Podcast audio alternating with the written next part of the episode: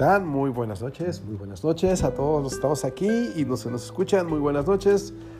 Iba a decir para variar.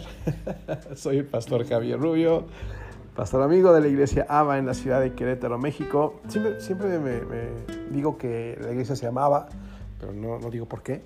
Eh, la iglesia eh, es Aba significa papito en hebreo. Entonces, eh, fue un hombre que Dios puso en nuestro corazón porque para nosotros Él siempre ha sido papá y para muchos no lo es, pero esperamos que, que lo sea, ¿no? que, que, sea algo más allá como que Dios o mi Dios, sino que sea mi papá. ¿no? Abba significa papá. Y bueno, eh, pues me da mucho gusto saludarlos, no sé mí aquí estamos hoy, hoy es miércoles 6 de abril, 8 de la noche con 21 minutos. Y bueno, pues el tema de hoy está muy padre. Eh, si no escuchaste el tema anterior, ¿verdad? También estuvo muy padre, se llama En el Fondo. Hubo muchas, muchas reacciones, muchos comentarios, muchos mensajes de que les fue de mucha bendición. Si no lo han oído, ¿verdad? Pues que le echen un, ojito, no, un, oído, un oído. Bien, eh, la palabra de hoy se llama ¿Y tú cómo afrontas tus problemas? Cada quien los afronta como quiere, como puede. La realidad es que eso pues tampoco lo soluciona, ¿verdad? Pero pues, de alguna manera uno tiene que irse la llevando, ¿no? Uno tiene que afrontar las cosas de alguna manera. Y entonces la pregunta es esta, ¿y tú cómo afrontas tus problemas, ¿verdad? Y le estaba comentando a Jorge una anécdota, pero se le empecé a contar antes de grabar, entonces le dije, espérame, mejor la grabo. Le comentaba que en alguna ocasión, para los que somos chilangos, gracias a Dios, eh, conocemos un lugar que se llama Cerro de la Estrella, allá en Iztapalapa. Para los que no saben dónde es Cerro de la Estrella, es donde es el Via Crucis, donde se hace toda la representación de, la muerte de Cristo en este lugar.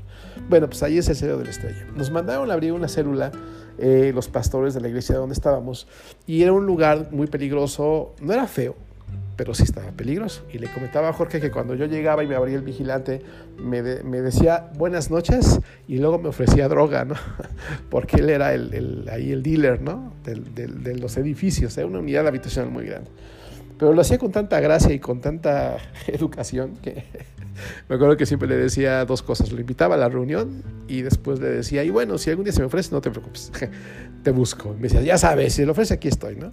Pero bueno, gracias a Dios le pudimos hablar de Jesús también y, y después cuando supo que éramos pastores, ya ni droga nos ofrecía, nos ofrecía disculpas, ¿no? Entonces, eh, y bueno, pues le contaba a Jorge que estábamos en una reunión, en una sala. Y entonces había una muchacha que estaba sentada y estaba muy incómoda, se veía visiblemente incómoda. Y se acomodaba, o más bien no se acomodaba en su silla y se movía. Y bueno, era, era evidente que estaba incómoda.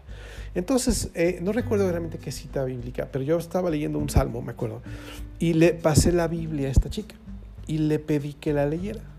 Cuando la chica empezó a leer la cita bíblica, fue impresionante. Hagan de cuenta que, vas a contar, hagan cuenta que, que, algo la golpeó en el estómago.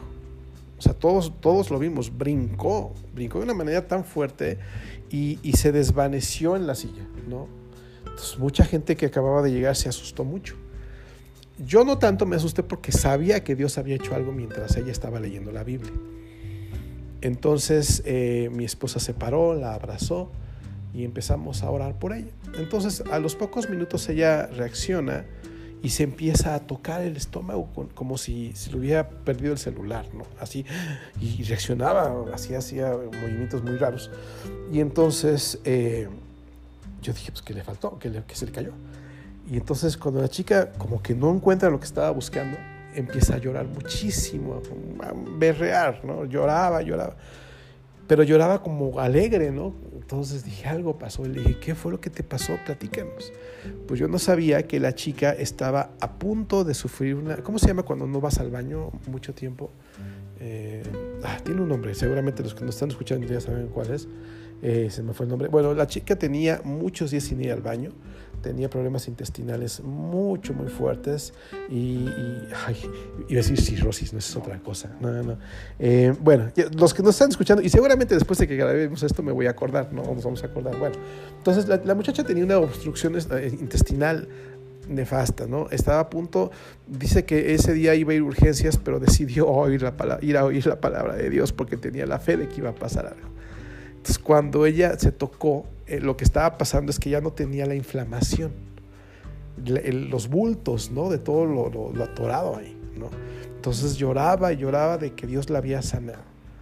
Entonces, es algo de lo que vamos a hablar hoy porque una de las cosas que he platicado con gente muy hermosa que, que, no solamente está aquí, sino que va a escuchar, le mando un saludo a Luis, a Elena, a, Gaby y a Fermín, eh, entre otras gentes muy lindas, Eder y, y Cris, gente que Dios está acercando aparte, ¿verdad? En ese tiempo a la iglesia. Eh, yo les he dicho mucho que la palabra de Dios es medicina. Es medicina. Eh, les voy a leer algo. Es Proverbios capítulo 4, versículo 20 y 22. Y ya nos acordamos, es peritonitis. ¿verdad? Le iba a dar a esta chica una peritonitis y en ese momento Dios la sanó cuando, cuando leyó una parte de la Biblia. Esto no es casualidad. Fíjate que dice Proverbios 4:20. Dice, Hijo mío, presta atención a lo que te digo. Escucha atentamente mis palabras. No las pierdas de vista déjalas llegar hasta lo profundo de tu corazón, pues traen vida a quienes las encuentran y dan salud a todo el cuerpo. Voy a volver lo último, leer lo último otra vez. Pues traen vida a quienes las encuentran y dan salud a todo el cuerpo. O sea, la palabra de Dios provoca salud y por lo tanto provoca vida, provoca una extensión de, tus días, ¿no? Y con calidad de vida, ¿verdad? Porque no es vida cuando estás conectado a una máquina, cuando estás dependiendo de un medicamento que si no te lo tomas te mueres, eh, pero, pero ese no es el diseño de Dios. Otra de las cosas que le he estado diciendo a estas familias tan hermosas que Dios ha traído a la iglesia en este tiempo y a nuestras vidas es que es la palabra de Dios produce fe. La Biblia dice en Romanos 10, 17 que la palabra de Dios produce fe. Yo siempre pongo la analogía de que tú eres, ¿te acuerdas, Jorge? Alguna vez lo comentamos, tú eres un carro, la, la, fe es la gasolina y la Biblia es la gasolinería.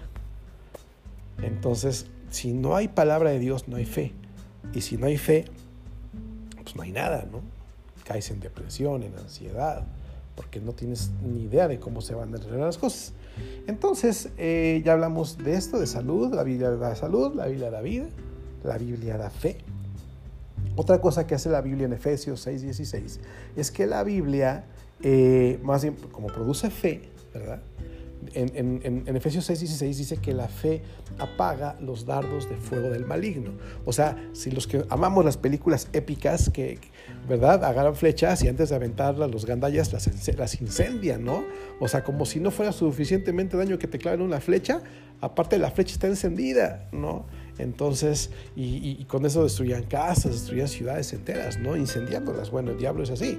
Te avienta algo, no solamente para dañarte, sino para dañar todo lo que te rodea toda tu estructura vital, el diablo la quiere destruir. Pero dice la palabra que la fe que produce la Biblia se convierte en un escudo. ¿Sí? Y otra cosa bien importante que este, esta cita me la sé de memoria porque me la aprendí a los seis años. Es el Salmo 119, versículo 105.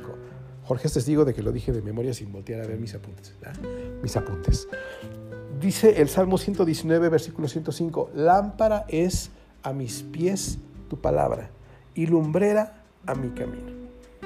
O sea, si está la, Biblia eh, abierta y, yo la estoy leyendo, consumiendo, ¿verdad? Entonces como una lámpara. Te sorprendería la cantidad de tonterías que uno hace con la luz apagada, ¿no? O sea, hubo una anécdota de algunos años donde unos, unos chavos en un, en un centro de restauración de drogas, de, ¿sí se dice así? Sí, de rehabilitación, gracias. Eh, este, fueron a vivir a un lugar bueno, les dieron un lugar, pero estaba en obra negra y no había luz. Entonces cuando se fue la luz, ya cuando acabó la luz del día, llegó una persona con una caja de burritos eh, para dar que comían todos, eran muchísimos. Entonces se los comieron todos, bien contentos, agradecidos. En la mañana siguiente vieron la caja y vieron un pedacito o los pedacitos de tortillas de harina que sobraron y se dieron cuenta que las tortillas de harina venían enlamadas, estaban verdes las tortillas de harina. Se los dieron echados a perder. y entonces ellos se los comieron. ¿Y por qué te comías algo echado a perder? Bueno, es que no lo vieron. No, tal vez el sabor no les dijo nada, pero no se dieron cuenta. O sea, insisto, nos sorprenderíamos la cantidad de tonterías que hacemos si la luz está apagada. Si la palabra de Dios está apagada, lo bueno es malo, lo malo es bueno. Platicaba ahorita con Jorge cómo el apóstol Pablo hacía, mataba a cristianos, ¿no? Y decía, porque lo hacía en ignorancia, porque no sabía realmente que eso no se debía hacer. ¿Cuántas cosas hacemos sin saber que no se deben hacer? Pero cuando llegamos a la palabra de Dios, se prende la luz y nos damos cuenta que, que estamos haciendo mal. ¿Para qué? ¿Para que nos deprimamos y nos, nos vayamos al infierno? No, para que hagamos ajustes. ¿sí? Porque los ajustes se hacen en vida, ¿verdad? Como platicamos, a veces uno empieza mal, pero cuando llega la palabra de Dios, uno es corregido. ¿sí? Y otra de las cosas que Dios hace por medio de su palabra está en Josué, capítulo 1. Ahorita se los digo, Josué capítulo 1, ya casi llegó, versículo 8. Eh, versículo 8. Ok, denme un segundo. Dice así, estudia constantemente este libro de instrucción. Medita en él de día y de noche para asegurarte de obedecer todo lo que allí está escrito. Solamente entonces prosperarás y te, irá, bien en todo lo que hagas. Lo voy a volver a leer. Estudia constantemente este libro de instrucción. Medita en él de día y de noche para asegurarte de obedecer todo lo que allí está escrito. Solamente entonces prosperarás y te irá bien. ¿En qué? En todo lo que hagas. Quiere decir que la palabra de Dios, eh, cuando se, se, estudia, se medita y se pone en práctica, es una fuente de prosperidad y es una fuente de éxito. Entonces está padre, ¿no? Pero eh, aquí también vienen tres palabras en este versículo. Dice, medita en él de día y de noche. Dice que es un libro de instrucción. La Biblia es un libro con instrucciones. Entonces dice, medita en él de día y de noche. Número uno, constancia. ¿Verdad? Número dos, meditación. ¿Sí? O sea, es, no es hacerlo una vez y ya, sino hacerla de manera constante. Y cuando leo algo, lo estoy masticando, lo estoy masticando, lo estoy meditando. Ya no ando meditando en la serie que vi o, o, que estoy viendo una serie de Netflix y ya fue bien noche y ya no pude ver el final y ahí estoy pensando todo el día, ay, ¿qué va a pasar? ¿verdad? ¿Quién va a ser el asesino, no? ¿El mesero o el amante, no? O sea, sino meditar en lo que leí, ¿verdad? Y después dice, y para asegurarte de obedecer todo lo que allí está escrito. La tercera palabra clave aquí es obediencia. Entonces yo debo de ser constante en la palabra de Dios, meditar lo que leo y obedecer lo que Dios me enseña ahí, porque es un libro de instrucción. Entonces, eh, yo he platicado esto mucho y más últimamente. Cuando yo voy al doctor, lo digo por experiencia, tengo que ser vulnerable, yo soy malísimo siguiendo siguiendo recetas, ¿no? La verdad siempre fui muy malo. Últimamente, pues dice que depende el sapo la pedrada, ¿no? Entonces, últimamente Jorge es testigo, ¿verdad? Que, que me puse bien malo y pues sí o sí tuve que seguir mi tratamiento a pie de la letra, pero esto es nuevo. La realidad es que toda mi vida me sentía mal, iba al doctor y me, daba un medicamento, me dolía el codo pagar tanta medicina, me daba flojera tomármela, se me olvidaba, pero lo más irónico es que me tomaba al principio algo y me empezaba a sentir bien y cuando me empezaba a sentir bien dejaba de tomar mi medicina. Paraba el tratamiento, siempre fue así mi vida. Y así pasa con la palabra de Dios. Cuando las personas se acercan a Dios con un problema y, tengo la oportunidad de compartirles una palabra de parte de Dios, de inmediato se sienten bien. De inmediato empieza a bombear el corazón, empieza a ver fe, empieza a ver salud, empieza a ver vida, pero empieza a ver luz. Pero como ya nos sentimos bien, ya paramos, ¿no? ¿Y cuando volvemos a buscar a Dios? Pues porque cuando el problema pues, no se fue, realmente solamente empezó a disminuir, pero no se arregló de fondo. Y, eso es lo que Dios quiere que evitemos. Ahora, voy a, leerles una, de las historias más importantes de toda la Biblia. En lo personal a mí me ha, impactado desde niño que la conocí. Es en el libro de Mateo. Eh, nada más déjenme le pico dónde está Mateo. Es que antes con las Biblias de la vieja escuela eran con papelitos, mira, pero ahora todo es en celular. Mateo capítulo 13, versículo 1. En Mateo 13, 1 habla de la famosísima parábola del sembrador. Esta parábola o esta historia nos enseña, nos va a, enseñar todo lo que acabamos de hablar, lo va, lo va a resumir de una manera muy padre. Eh, dice así, Mateo 13, versículo 1, del 1 al 9, fíjense. Más tarde, ese mismo día, Jesús salió de la casa y se sentó junto al lago. Pronto se reunió una gran multitud alrededor de él, así que entró en una barca, se sentó allí y enseñó mientras la gente estaba de pie en la orilla. Contó muchas historias en forma de parábolas, como la siguiente. Escuchen, un agricultor salió a sembrar. A medida que esparcía las semillas por el campo, algunas cayeron sobre el camino y los pájaros vinieron y se las comieron. Otras cayeron en tierra poco profunda con roca debajo de ellas.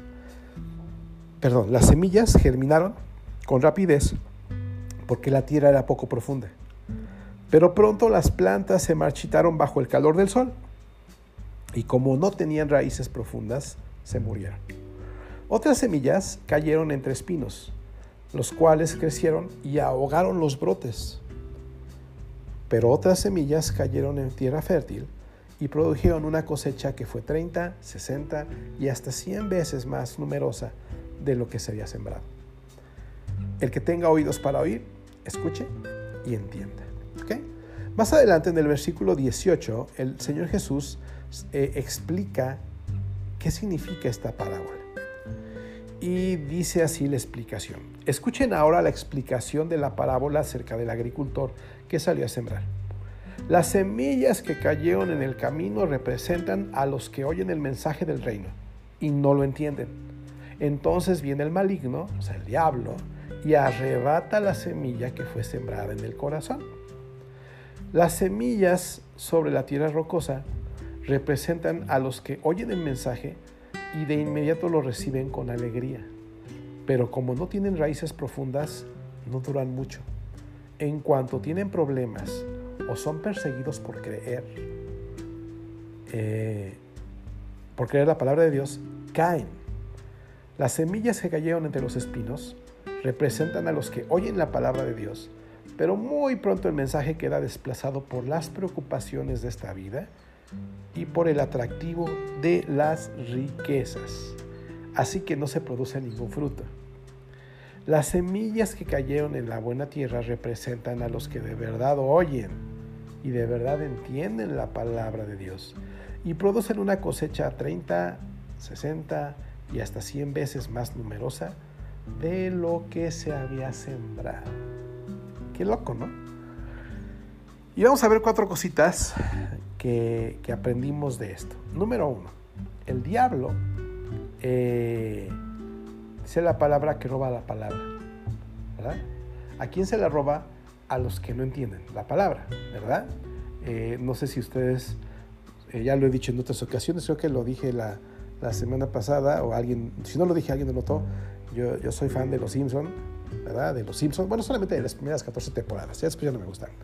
Pero eh, hay un capítulo de Los Simpson que, a mí me encanta porque es muy crítico, ¿no? Bueno, casi todos, pero está Bart Simpson, el niño, hablando con su maestra y la maestra lo está regañando. Llega un momento en que el Bart deja de escuchar a la maestra y empieza a escuchar bla, bla, bla, bla, bla, bla, bla, bla, bla, bla, bla, bla, bla. Y entonces Bart le contesta, sí, sí, sí, maestra, sí, maestra, sí. Entonces la maestra se da cuenta y le dice, Bart, no me estás entendiendo una sola palabra de lo que te estoy diciendo, ¿verdad? Y Bart le contesta, sí, maestra, sí, sí, maestra. Entonces cuando uno va a la iglesia o cuando uno lee la Biblia, la realidad es que oímos el mensaje, pero no lo entendemos. Y lo peor de todo es que no hacemos nada para entenderlo. No levantamos, no levantamos la mano. A mí, esto es irónico, pero pocas veces me han preguntado, oye, a ver, Javier, a ver, explícame, eso no lo entendí, ¿no? Y entonces, eh, ¿qué pasa con el diablo? El diablo viene y dice la palabra que roba la palabra. Mateo lo dice así, pero eh, otro, otro, me parece que es Lucas, no lo recuerdo ahorita bien, añade una frase, dice, roba la palabra para que no sean salvados, para que no crean y sean salvados. Quiere decir que la palabra tiene la capacidad de, de salvarme de una situación. Entonces, ¿qué es lo que el diablo logra al, robar, robarte la palabra? Bien sencillo, que tu vida no cambie. De eso pide la limosna, su limosna, que tu vida no cambie. Él, dice, no me importa lo que sea, nada más con que no mejores, con eso me quedo. Con que no cambies tu manera de pensar, con eso me quedo. Con que sigas teniendo los mismos problemas, no te voy a dar más problemas, no te preocupes. Con que tengas los mismos, con eso me quedo, dice el diablo. Pues no le pierde, ¿no? Si lo que queremos es mejorar, lo que queremos es cambiar. Pero cuando yo escucho la palabra de Dios y la, neta ni le entiendo, como dicen los chavos, Satanás va a venir. Yo alguna vez lo mencioné, llegaba mi mamá del trabajo en la noche los domingos, ella trabajaba los domingos y me preguntaba, Javier, ¿cómo te fue en la iglesia? Yo le decía, muy bien, mamá. ¿Qué tal estuvo? Yo le decía, muy padre, mamá. Y yo nada más estaba esperando la pregunta que no quería que me hiciera, que siempre me acababa haciendo. ¿Y de qué predicó el pastor Javier? Entonces yo le contestaba, muy padre, mamá, porque nunca me acordaba, nunca ponía atención a lo que el pastor predicaba y el resultado era que mi vida seguía igual. En resumen, el diablo roba la palabra y con lo que acabamos de decir, roba la salud. Cuando roba la palabra, roba la salud, la vida, la fe, la seguridad, la claridad, la prosperidad y el éxito que provoca la palabra de Dios. Hasta ahí llegamos cuando no hacemos un esfuerzo por ser constantes, por meditar la palabra, por obedecer la palabra de Dios. El segundo punto decía que, cayó la semilla en unas piedras, ¿verdad? Dice que en unas piedras eh, la semilla cayó sobre tierra rocosa y representan a los que oyen el mensaje y de inmediato lo reciben con alegría, pero como no tienen raíces profundas, no dura mucho. En cuanto tienen problemas o son perseguidos por creer la palabra de Dios, caen. Si no profundizas, perderás la palabra que produce todo lo anterior. Pero también dice aquí que te persiguen por creer la palabra de Dios. En cuanto tienen problemas o son perseguidos por creer la palabra de Dios, caen. A mí por muchos años me han preguntado, y yo lo he vivido, cuando me, cuando me dicen, oye Javier, desde que me acerqué a Jesús, tengo más broncas que nunca. Y dices, pues, claro, Satanás nunca se levantaba en tu contra cuando estabas lejos de Dios. No es extraño que te levantes y te acerques a Dios y que el diablo y todas las cosas empiecen, porque todo está diseñado para alejarte de Dios, el sistema total está diseñado para alejarte de Dios. Pero también hay otro tipo de persecución. Hay gente que se empieza a burlar de ti. Se te empiezan a decir, ay, aleluyita, ¿no? Ay, ya cambiaste de religión. Ay, ya vas a andar con tu Biblia por todos lados. Ay, ya no, ya no vas a, chupar con nosotros. Ay, ay, entonces empieza a haber un bullying, ¿no? empieza a haber una presión, empieza a haber ahí una, una burla, ¿no? Cuando realmente no estamos cambiando religión, estamos llevando nuestra religión al siguiente nivel. Ahora somos gente que tiene una relación con Dios, cuando antes solamente teníamos una religión o una simple creencia. ¿Ok? Número tres, las preocupaciones. Dice aquí que las semillas se cayeron entre espinos representan a los que oyen la palabra de Dios, pero muy pronto el mensaje queda desplazado por las preocupaciones de esta vida y el atractivo de la riqueza, así que no se produce ningún fruto. Cuando habla de producir un fruto, habla de que tu vida cambie. Es lo que dice el diablo. O sea, te robo la palabra para que no creas y no cambies.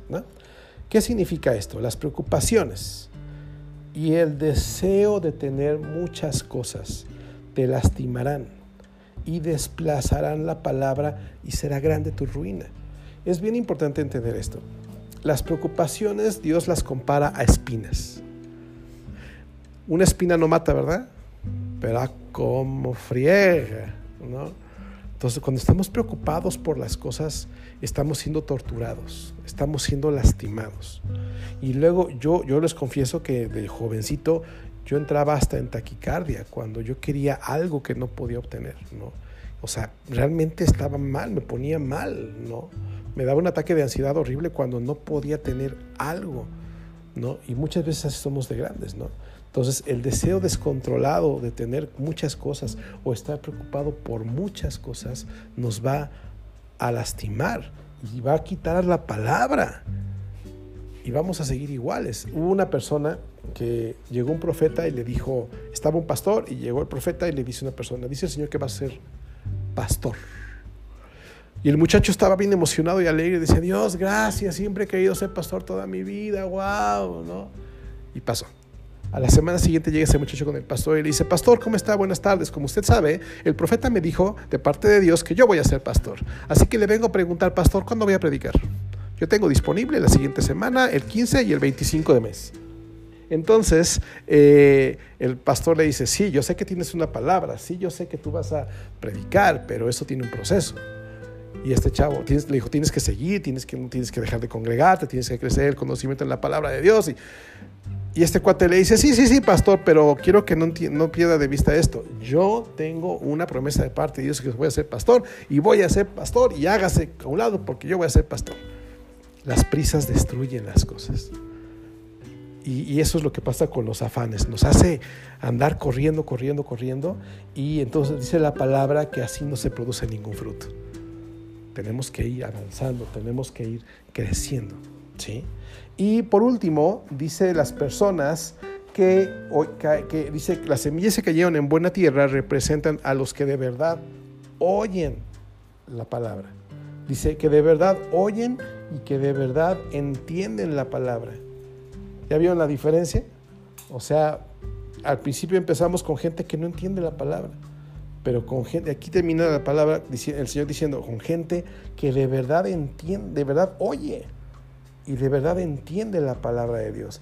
Y esto es bien importante. Dice que cosecha al 30, 60 y hasta 100 veces más numerosa una cosecha de lo que se había sembrado. Ejemplo, una sola promesa de Dios, una sola promesa de Dios que tú entiendas, oigas, entiendas y pongas en práctica, te puede bendecir 30 veces. Una sola promesa. Por otras ocasiones, una sola promesa te puede bendecir 60 veces. En otras ocasiones, una sola promesa de parte de Dios eh, te puede bendecir 100 veces. O sea, una vez yo tenía un proyecto y yo necesitaba un taladro industrial. Y no tenía la lana para comprarme un taladro industrial. Y entonces encontré una parte en la Biblia que dice, mi Dios puede suplir a todas tus necesidades conforme a sus riquezas en gloria en Cristo Jesús. Entonces yo dije, Señor, me vas a proveer todas mis necesidades. Seguramente entre todas esas necesidades que vas a proveer, me vas a proveer de un taladro industrial. Entonces conozco una persona y que y me lleva a su negocio y abre una bodega, él sin saber mucho de lo que yo necesitaba, abre una bodega y me dice, Javier, toda esta herramienta, era impresionante la cantidad de herramientas, me dice, toda esta herramienta está, está a tu disposición. Cuando necesites, tú te metes como en tu casa, la agarras y la tomas. ¿Saben qué estaba buscando cuando él abrió la bodega? El talado industrial. ¿Y sabes qué? No había uno, había como diez. Y ese hombre Dios lo usó porque no lo saben muchos, pero recuerden que les he dicho que eh, el parto de Ari se adelantó. Y, se adelantó el tiempo en el que yo iba a recibir un dinero para pagarlo o para completarlo. Y además se adelantó en una ciudad que no era la nuestra. Estábamos en una ciudad que no era la nuestra, sin dinero, en, hospedados en un hotel por algo de trabajo, y en el hotel se le rompe la fuente a mi esposa. Y ese hombre se levantó y llegó con 13 mil pesos en efectivo y me los dio en la mano y me dijo, Dios te los manda, ve y paga el hospital. Y Dios levantó a más personas, como a mi prima Chiquis, a, Lili, ¿no? A, también a su hija preciosa. O sea, gente que levantó como verdaderos ángeles. Porque yo creí que otra parte que, que dice Salmo 23, Jehová es mi pastor y nada me faltará. Por eso eh, muchos afrontan la vida sin la palabra de Dios. Tú no puedes darte el lujo, yo no me puedo dar el lujo de afrontarla sin la palabra de Dios. Por eso es importante que no dejes de ser constante, que no dejes de meditar lo que escuchas y que no dejes de obedecer lo que Dios te enseña en la palabra. Ahí va el gol. Este domingo nos vamos a reunir vía virtual y vía como híbrida se dice, ¿verdad? Eh, aquí en casa y, y de manera virtual, híbrida, con familias hermosas a las 11 de la mañana. Si alguien quiere eh, reunirse con nosotros y escuchar una palabra de parte de Dios que seguramente va a ser de mucha ayuda, manden un mensajito y les mandamos el link de, de la reunión o si nos quieren visitar en casa, aquí tienen su casa, les decimos dónde vivimos. Pero es importante que que entendamos que es un lujo que no nos podemos dar a afrontar los problemas de la vida sin conocer la palabra de Dios en verdad, sin, sin, sin ponerla en práctica para obtener realmente lo que Dios diseñó a través de ella. Que tengamos salud, que tengamos vida, que tengamos fe, que tengamos seguridad, ¿verdad? Claridad, prosperidad y éxito en todo lo que hagamos. Así se afrontan los problemas, ¿no? Entonces vamos a orar, justo, 29 minutos. Vamos a orar a Papá Dios, vamos a pedirle que Él nos ayude y que su Espíritu Santo nos convenza de que debemos congregarnos, debemos exponernos a la palabra de Dios, debemos estar cerca de gente que nos ayude a aprenderla, a entenderla. Y también recuerden que en, el blog, digo en el blog, en el podcast, tenemos todos los capítulos del libro de Mateo, todos los 28 capítulos del libro de Mateo, su servidor, ¿verdad? Los, los eh, escribí, los, los, grabé, los expliqué muy, muy fiel a mi estilo. Eso les va a servir muchísimo y vamos a, para que el Espíritu Santo nos ayude, nos convenza a afrontar, a conocer más la palabra de Dios y afrontar así todas las cosas que día a día llegan. ¿Vale? Oramos. Bien. Señor Jesús, te damos gracias por esta palabra. Te damos gracias, Señor, porque tu palabra, como ya lo vimos, produce salud, produce vida. Tu palabra produce fe, seguridad, claridad, prosperidad y éxito. No permitas que el diablo nos la roba por no entenderla. No permitas que se ahoguen con los problemas y con las burlas que la gente nos hace. Queremos profundizar, no, no, estar por encimita, porque el que está nada más con una embarradita de la palabra de Dios, cuando hay problemas y cuando hay bullying, eh, más en la casa, en la familia, se pierde. Señor, que, que las preocupaciones no nos torturen, ayúdanos, Señor.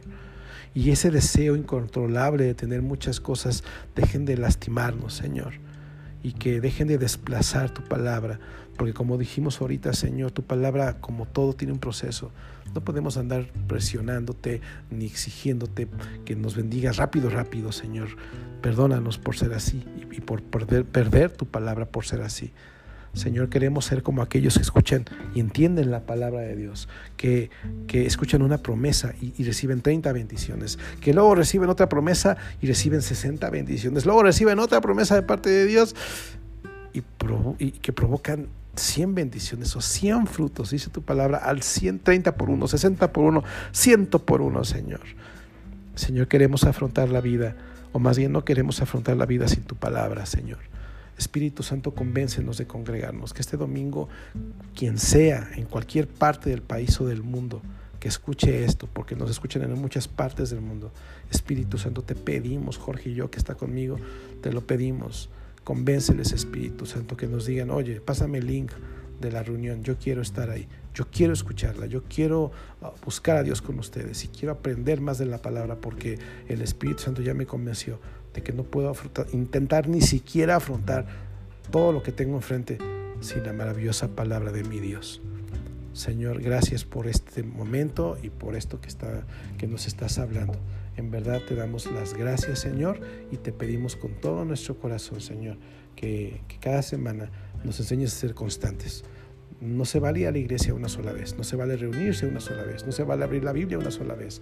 Necesitamos ser constantes, necesitamos meditar en lo que leemos, Señor, y sobre todo necesitamos obedecer, porque eso es escuchar y entender la palabra de Dios y producir mucha, mucha, mucho fruto, mucha bendición con cada cosa que tú nos dices. Te damos la gloria y la honra y bendecimos a todos los que están escuchando esto y aquí los que estamos, Señor. En el nombre de Jesús y de tu maravilloso Espíritu Santo. Amén. Wow, amén, gloria a Dios. Pues les agradezco, agradecemos mucho su compañía, su presencia. Recuerden, este domingo, 11 de la mañana, eh, vía eh, híbrida, los que nos quieran acompañar, díganos, les decimos dónde vivimos, los que quieran hacerlo vía por su computadora, por internet, mándenos un mensajito y les mandamos la invitación para que puedan reunirse con nosotros desde sus computadoras, ¿verdad? Y todos los miércoles, todos los miércoles a las 7 de la noche es lo mismo. Los invitamos, si alguien se quiere unir vía remota, también hacemos una, una, videollamada y, eh, y estén en la grabación, ¿verdad? de los podcasts de, los, de la reunión de los miércoles. Les mandamos un gran abrazo. Soy Pastor Javier Rubio, pastor amigo de la iglesia ABA en la ciudad de Querétaro, México. Les amamos, les bendecimos y muy buenas noches.